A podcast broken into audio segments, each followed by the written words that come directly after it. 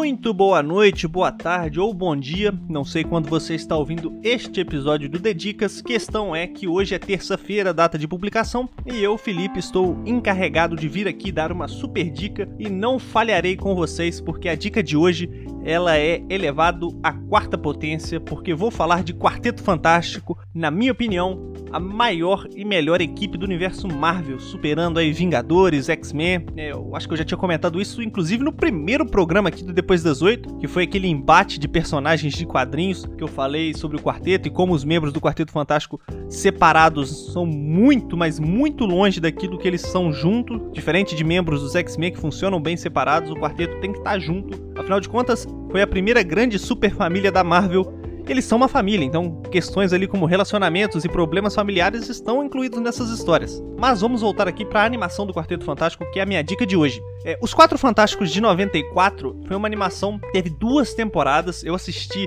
alguns episódios quando eu era bem pequeno, então tem um fator nostálgico muito grande aí. Eu nunca soube como essa série terminou, até pouco tempo atrás, quando eu descobri que tinha ela completa no Disney Plus.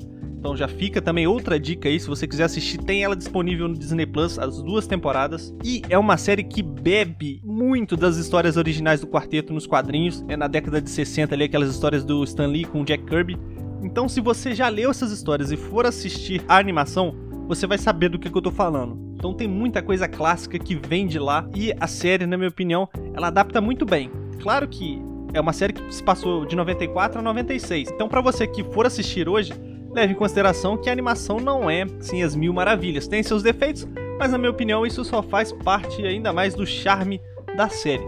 Porque a primeira temporada ela foi produzida por um estúdio, então muita gente fala que ela tem uma qualidade bem baixa em relação à segunda, que foi produzida por outro estúdio. A questão é que a primeira temporada pode realmente ter uma qualidade baixa de animação em comparação com a segunda, mas a primeira temporada tem a melhor música de introdução de série de super-heróis de todos os tempos eu vou fazer o favor de colocar aqui para vocês saberem do que eu estou falando.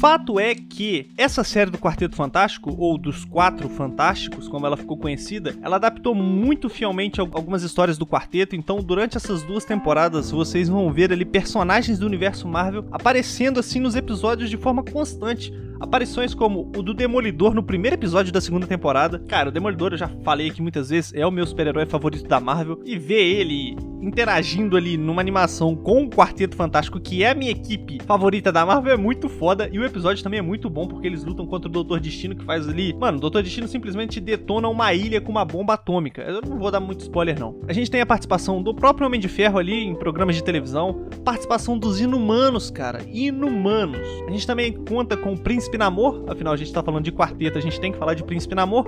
E dos vilões clássicos ali do Quarteto Fantástico, como o Mestre dos Bonecos, o próprio Doutor Destino, que tem uma trama muito foda em alguns episódios.